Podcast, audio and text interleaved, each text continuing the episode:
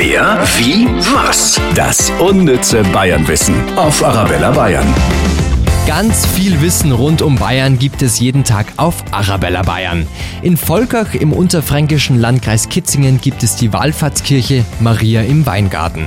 Neben ganz vielen anderen Kunstwerken ist dort auch die schwebende Madonna Maria im Rosenkranz und die ist das letzte Schnitzbild von Tillmann Riemenschneider um circa zwischen 1521 und 1524 entstanden. Und die Maria, die trägt auf dem linken Arm das Jesuskind. Alles eigentlich soweit normal, aber das Jesuskind hält in der linken Hand eine Birne. Hä? Jawohl, eine Birne. Wer, wie, was? Das unnütze Bayernwissen auf Arabella Bayern. Mehr Wissen über Bayern gibt es auch immer zum Nachhören auf arabellabayern.de.